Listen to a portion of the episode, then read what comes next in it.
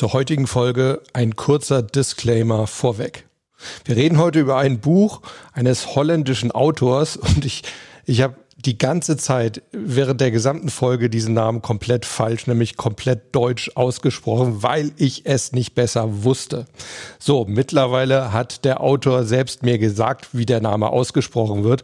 Und deshalb hört ihr jetzt aus seinem eigenen Munde, wie man seinen Namen richtig ausspricht. Und danach bitte ersetzt in Gedanken meine blöde deutsche Aussprache mit dem, was ihr jetzt hört.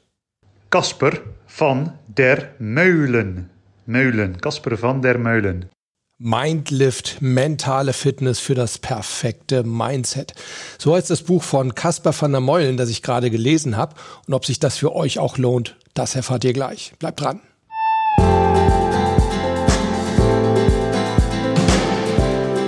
Servus und herzlich willkommen bei Performance gewinnt, deinem Podcast für Spitzenleistung und mentale Stärke. Ich bin Harald Dobmeier und ich freue mich wie immer riesig, dass du auch heute mit an Bord bist. Ja, wir wollen uns heute also mit einem Buch beschäftigen, aber vorher habe ich mal eine andere kleine Frage. Vielleicht habt ihr ja auch in den letzten Tagen von der neuen Social App Clubhouse gehört. Clubhouse, ja, wie soll man das beschreiben? Ist auf der einen Seite irgendwie wie so ein Live-Podcast, zu dem man sich zu Wort melden kann. Oder man könnte auch sagen, es ist so eine Art Webinar ohne Bild oder einfach ein Livestream ohne Bild. Also eigentlich eine recht pfiffige Sache. Ist, glaube ich, im Moment noch nicht für alle offen. Also man braucht eine Einladung, um da reinzukommen. Aber wenn ich mich da drin so umschaue, da würde ich sagen, da sind schon sehr, sehr, sehr, sehr viele Leute drin und mit Sicherheit auch ein paar von euch. Und weshalb ich das jetzt anspreche, ist, ich habe mir überlegt, dass das eigentlich so ein ideales Forum oder eine ideale Plattform wäre, um auch über das Thema mentale Fitness einfach mal miteinander ins Gespräch zu kommen. Und ich habe mir überlegt, ich werde da mal einen Raum testen. Also, also so funktioniert das da.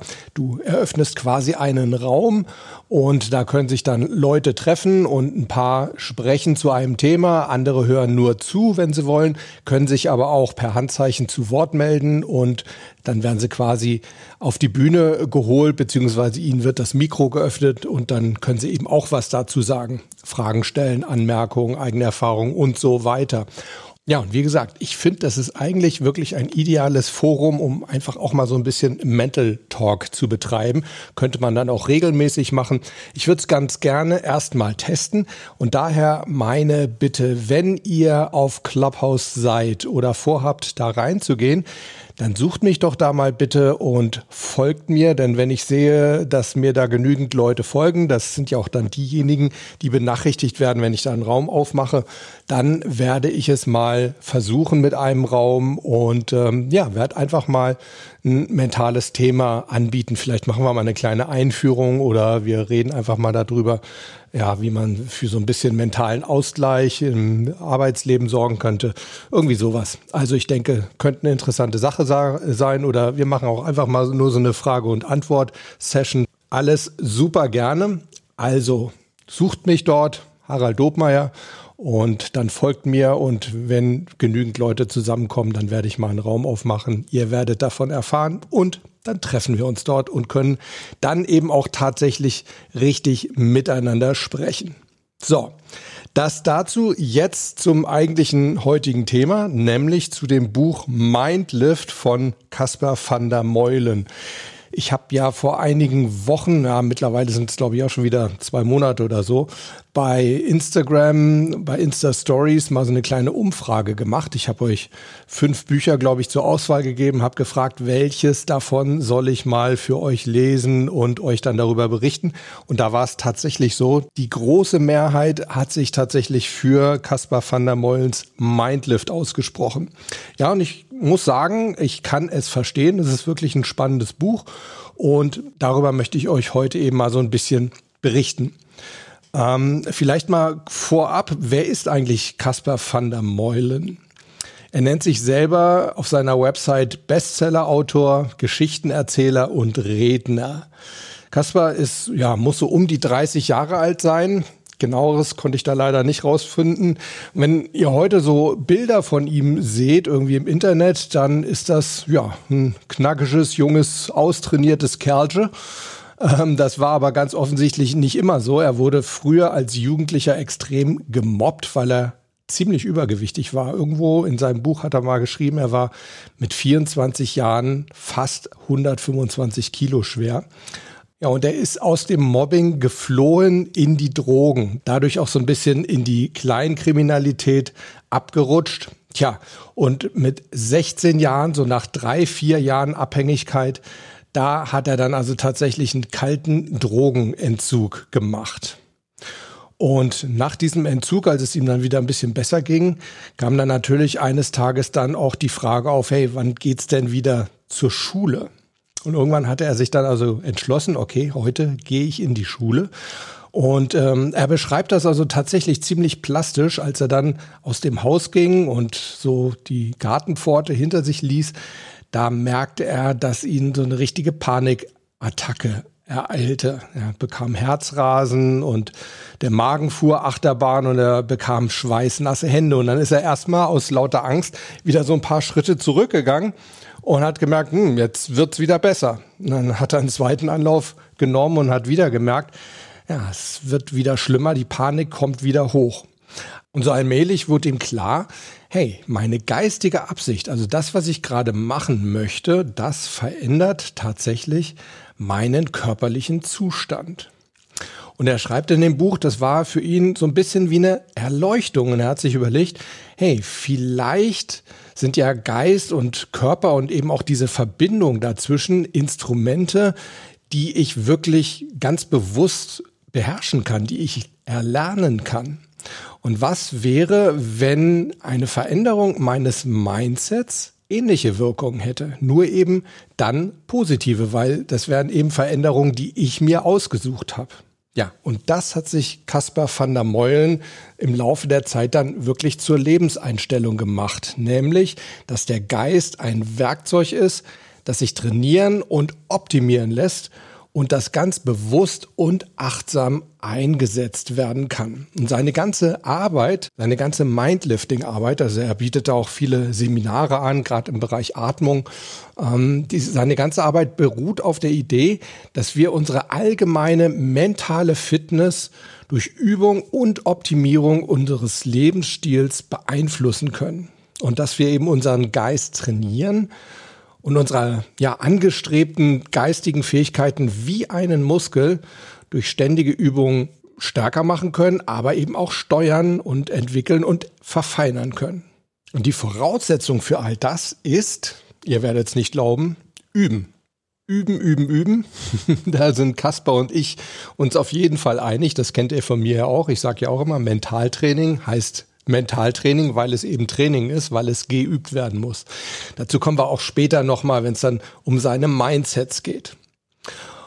Im ersten Teil erklärt Kaspar sehr, sehr genau auch so die verschiedenen Areale unseres Gehirns und beschäftigt sich vor allem mit unserem Neokortex. Das ist so das modernste Teil oder der modernste Teil unseres Gehirns. Und das ist eben auch der Teil, der uns von vielen anderen Lebewesen unterscheidet. Denn dort ist zum Beispiel Empathie und Bewusstsein angesiedelt. Und unser Neokortex ist es auch, der uns über Dinge nachdenken lässt, die eigentlich gar nicht existieren. Also wir können also hypothetisieren sozusagen. Und wir können auch im Konjunktiv denken. Und der wichtigste Teil wiederum dieses Neokortex, das ist der Frontallappen, der sich tatsächlich so direkt hinter der Stirn befindet. Das ist sozusagen, also Kasper nennt das so, das ist die Managementabteilung des Gehirns. Das ist unter anderem ein Filter für unsere Aufmerksamkeit. Also im Frontallappen wird entschieden, was ist wirklich wichtig, womit beschäftige ich mich, wo landet meine Aufmerksamkeit. Ne, das Thema hatten wir ja gerade in den letzten Episoden schon häufiger. Und was ist eben nicht wichtig, was filtere ich aus? Ja, und dieser Frontallappen innerhalb des Neokortex, der lässt uns eben auch verschiedene Mindsets einnehmen und ausprobieren. Und Mindsets, das beschreibt Kaspar, und ich finde, das ist eine ganz gute Definition als unsere innere Einstellung und die Art und Weise, wie wir Dinge wahrnehmen oder auch die Brille, durch die wir die Welt betrachten. Ja, kann ich mitleben. Und dank unseres Frontallappens können wir eben auch Mindsets verändern. Wir können damit experimentieren. Wir können schauen, wie die so für uns wirken. Wir können verschiedene einnehmen. Wir können auch überlegen, wie es wäre, wenn wir uns nach einem ganz bestimmten Mindset verhalten würden. Das heißt, wir können Dinge aus unterschiedlichen Blickwinkeln betrachten. Wir können unterschiedliche Positionen einnehmen und wir können eben mit solchen Gedanken einfach auch mal ein bisschen spielen. Und spielen, wisst ihr ja auch, gefällt mir immer sehr gut. Ich finde, man sollte an dieses ganze mentale Thema sehr spielerisch rangehen. Deshalb rede ich auch häufig vom mentalen Spiel. Ja, und im weiteren Verlauf des ersten Teils seines Buches, also man kann so generell sagen, das Buch ist in zwei Teile aufgeteilt. Also im weiteren Verlauf des ersten Teiles, da beschreibt Caspar van der Meulen zehn Mindsets, beziehungsweise eigentlich sind es Mindset-Veränderungen. Und von diesen zehn Mindset-Shifts, wie man das so in der Coachingsprache nennt, möchte ich euch mal vier vorstellen.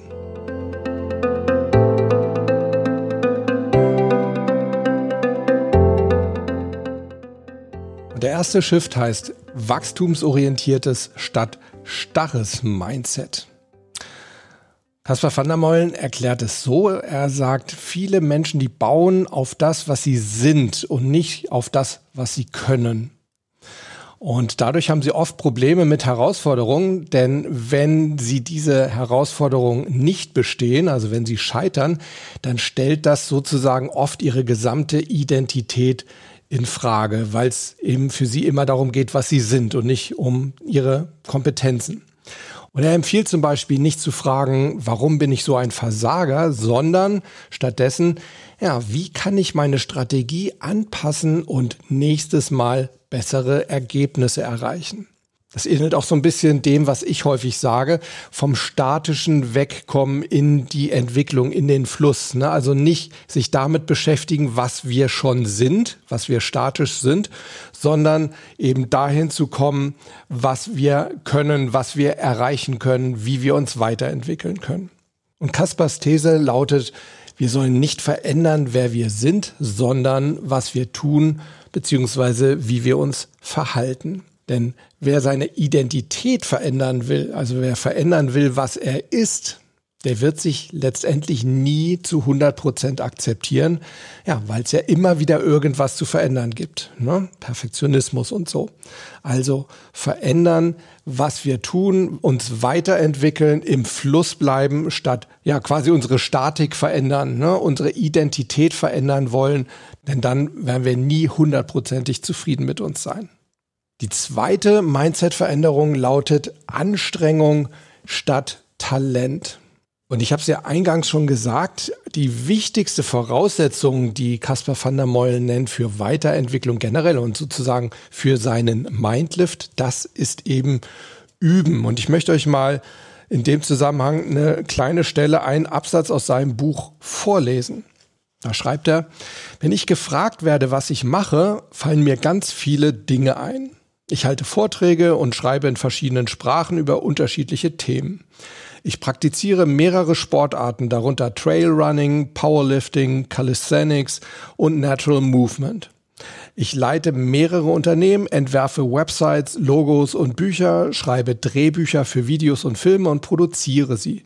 Ich spiele verschiedene Musikinstrumente, komponiere und kann Obertongesang im mongolischen Stil.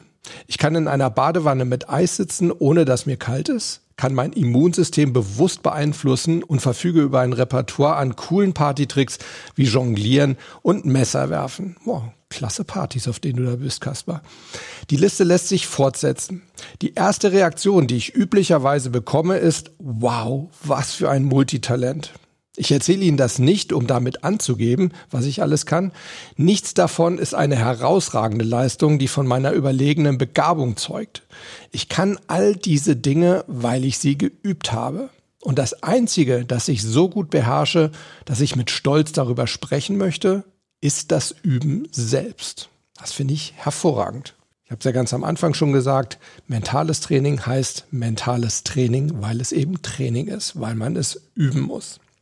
Ja, und Caspar van der Mollen empfiehlt eben, wir sollen uns auf den Lernprozess des Übens selbst konzentrieren und nicht auf ein bestimmtes Ergebnis, was wir erreichen wollen. Denn wenn wir uns von diesem Ergebnis unabhängig machen, dann können wir, sagt er, unsere Versagensängste überwinden. Und ein ganz schönes Zitat aus seinem Buch. Der Raum zwischen einer Idee und ihrer Umsetzung ist nicht mit Talent gefüllt, sondern mit Arbeit. Gefällt mir auch sehr gut. Und statt uns die Frage zu stellen, ob etwas überhaupt gelingen wird, was wir gerne machen möchten, denn das würde unseren ganzen Aufmerksamkeitsfokus auf die Zweifel dahinter richten, ja, auf die, auf das mögliche Nicht-Gelingen. Stattdessen sollen wir uns lieber die Frage stellen, wie wir es schaffen, dass es gelingt. Denn das wird den Fokus auf Lösung ausrichten und unser Gehirn wird uns automatisch verschiedene Lösungswege angeben, wenn wir es eben über unsere Aufmerksamkeit dahingehend aktivieren. Also Fokus auf Lösung und dann wird unser Gehirn uns automatisch Lösungen anbieten. Caspar van der Mollen empfiehlt baut Fertigkeiten auf, denn die haben einen größeren Realwert als eure Talente oder gar die Meisterschaft, also die Perfektion in etwas. Also so ein bisschen der Ansatz, geht in die Breite, baut euch verschiedene Kompetenzen auf, aber versucht nicht zum einen euch auf euer Talent zu verlassen und versucht auch nicht in einer bestimmten Kompetenz wirklich perfekt zu werden. Denn es heißt ja auch nicht ohne Talent kein Preis oder ohne Perfektion kein Preis, sondern es heißt ohne Fleiß kein Preis.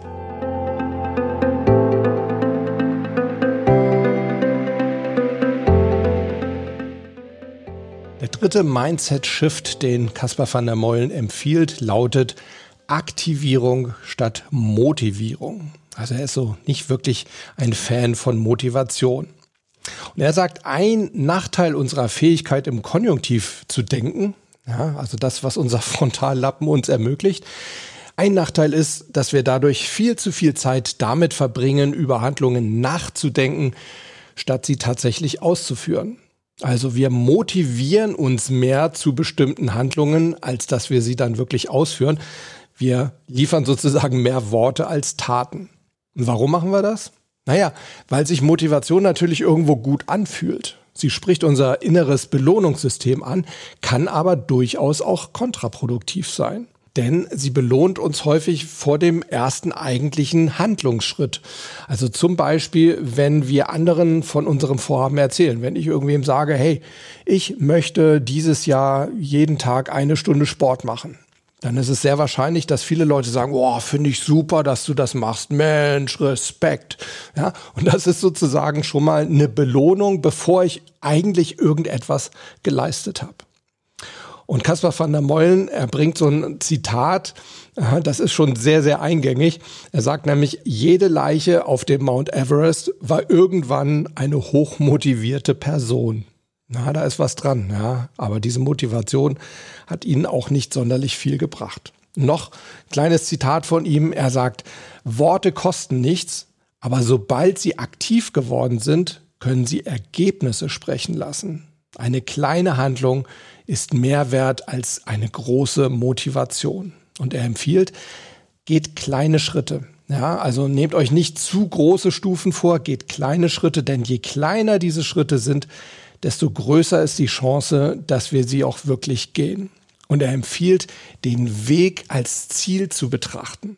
Ja, also auch da wieder so ein bisschen weg von dieser statischen Zielfokussierung und stattdessen eben wirklich sagen, wir wollen in den Fluss kommen, wir wollen uns zum Ziel hinbewegen. Das hat mich auch wieder an mein Interview mit Steffen Kirchner, einem lieben Kollegen von mir, erinnert. Das findet ihr auch ähm, hier im Podcast. Ich glaube, wann war denn das? Im letzten September oder im letzten August 2000, ah, schon vorletzten, 2019.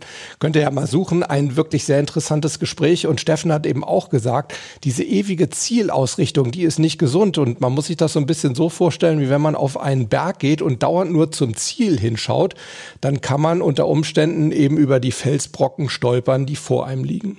Das geht hier bei Caspar van der Molen so ein bisschen in die gleiche Richtung. Also den Weg als Ziel betrachten und die Anstrengungen vom Endergebnis abkoppeln. Ja, also die Anstrengungen, die wir auf dem Weg auf uns nehmen, für die sollten wir uns eben Schritt für Schritt, kleiner Schritt für kleiner Schritt unmittelbar belohnen und dann aber eben auch weiter und den nächsten Schritt gehen.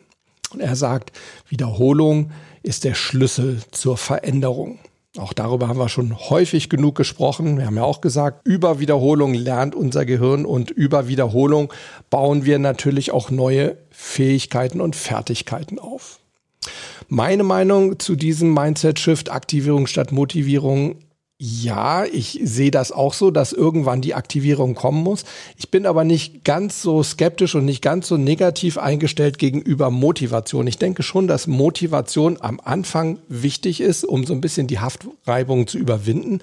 Aber dann müssen wir halt auch irgendwann ins Tun kommen. Ja, uns ständig nur zu motivieren und uns zu überlegen, wie toll es wäre, wenn und dass wir das doch nun vorhaben. Ich kenne viel zu viele Leute, die viel zu viel reden und viel zu wenig tun. Mit solchen Leuten kann ich im Allgemeinen nicht sonderlich viel anfangen. Ich mag also wirklich lieber Leute, die einfach mal machen und nicht so viel darüber labern. Ja, und insofern passt das also wirklich ganz gut. Kommt ins Tun. Meine Empfehlung, motiviert euch, baut euch euer Ziel auf, sagt, da will ich hin und ab dem Zeitpunkt geht ihr ins Handeln, geht ihr in die Aktion und genießt den Weg dorthin, konzentriert euch, fokussiert euch auf den Weg zum Ziel und nicht mehr auf das Ziel selbst. So, ich überspringe jetzt einfach mal ein paar Mindset-Shifts von Caspar van der Meulen. Ich finde auch nicht alle so super genial. Manche sind wirklich noch ganz gut, aber das wird jetzt hier wirklich ausufern. Und ich komme gleich mal zum zehnten Mindset-Shift und der lautet Komfortzone erweitern und nicht verlassen. Und Caspar van der Meulen sagt, ja, die Komfortzone, die stellen wir uns häufig so wie so ein Kreis mit einer ganz dicken Umrandung vor. Und alles, was außerhalb dieses Kreises ist, das ist dann die Gefahrenzone. Da fühlen wir uns nicht wohl, da lauern die Gefahren. Und Kaspar sagt aber, das ist eigentlich nicht so. Denn eigentlich ist zwischen der Komfortzone und dem, was außerhalb liegt, so ein fließender Übergang. Und da gibt's auch nicht gleich eine Gefahrenzone, sondern da ist noch eine gewisse Sicherheitszone dazwischen.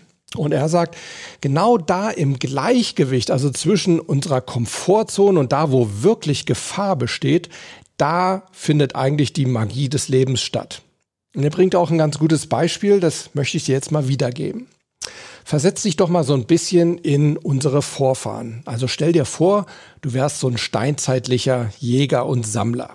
Du wärst draußen in der Natur unterwegs auf Nahrungssuche. Und irgendwo siehst du dann so einen wunderschönen, saftigen, knackigen Busch mit ganz vielen leckeren Beeren. Wäre natürlich ideal so als Ernährung, ja, ne, als schönes Mittagessen. Und kurz bevor du da hingehen willst zu diesem Busch und die Beeren pflücken möchtest, hörst du auf einmal hinter dir irgendwas rascheln. Und du denkst dir, hm, das könnte jetzt natürlich der berühmt-berüchtigte Säbelzahntiger sein, der mich auffressen will. Ja, und jetzt hast du natürlich zwei Möglichkeiten. Du kannst entweder sagen, oh, ich gehe da trotzdem hin. Die Beeren, die sehen so lecker aus, die hole ich mir und ich vertraue einfach mal darauf, dass das irgendwas ganz harmloses ist, was da gerade geraschelt hat. Oder du kannst sagen, hm, ich glaube, ich ziehe mich jetzt doch besser zurück, weil ich finde es eigentlich doch klüger, auf Nahrung zu verzichten, als irgendwie selber Nahrung zu werden.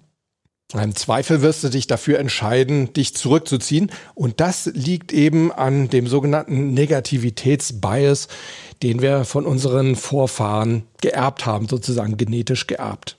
Denn früher waren eben tatsächlich solche Entscheidungen lebenswichtig. Also die haben wirklich entschieden über Leben und Tod. Ja, da gab es nichts dazwischen. Da gab es nicht mal irgendwie die Finger kurz mal auf der Herdplatte verbrennen und dann weiß man nächstes Mal Bescheid. Nein, wenn du da hingehst und die Beeren pflückst und da war tatsächlich ein Säbelzahntiger, dann bist du eben tot danach. Da kriegst du keine zweite Chance mehr. Und deshalb gibt es eben diesen Negativitätsbias bei uns im Gehirn angelegt, der besagt, dass wir eher dazu neigen, ja, negative Sachen äh, größer wahrzunehmen, als sie eigentlich sind, beziehungsweise auch zum negativen Ergebnis zu tendieren. Also eher davon auszugehen, na, wenn es die Möglichkeit gibt, da ist, ist ein Säbelzahntiger oder irgendwas harmloses, dann gehen wir eher mal davon aus, es ist wohl der Säbelzahntiger. Denn eigentlich wäre es ja nun klüger, einfach mal vorsichtig zu schauen, sich vielleicht einfach mal umzudrehen, ob da denn jetzt wirklich ein Tiger steht. Das aber genau ist unbequem. Es ist zwar immer noch nicht gefährlich, wir wären immer noch in so einer Sicherheitszone, aber es wäre eben unbequem und deshalb neigen wir eher dazu, in unserer Komfortzone zu bleiben und eben wegzulaufen.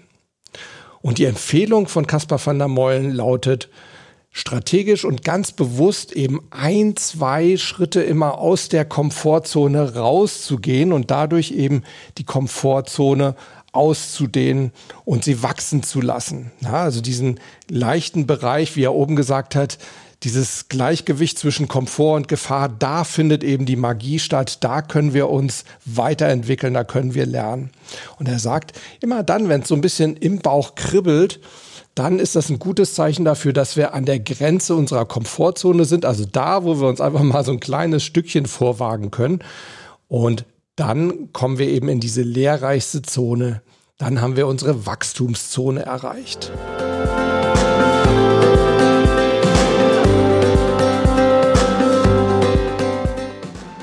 Ja, Gewinner, das waren mal vier der Mindset-Veränderungen von den Szenen, die Caspar van der Meulen in seinem Buch insgesamt anspricht. Ich habe ja vorhin gesagt, das Buch ist so ein bisschen zweigeteilt. Also die erste Hälfte des Buches, da erzählt er so ein bisschen die Geschichte, wie er zum Mindlifting gekommen ist und dann eben seine zehn Mindset-Veränderungen.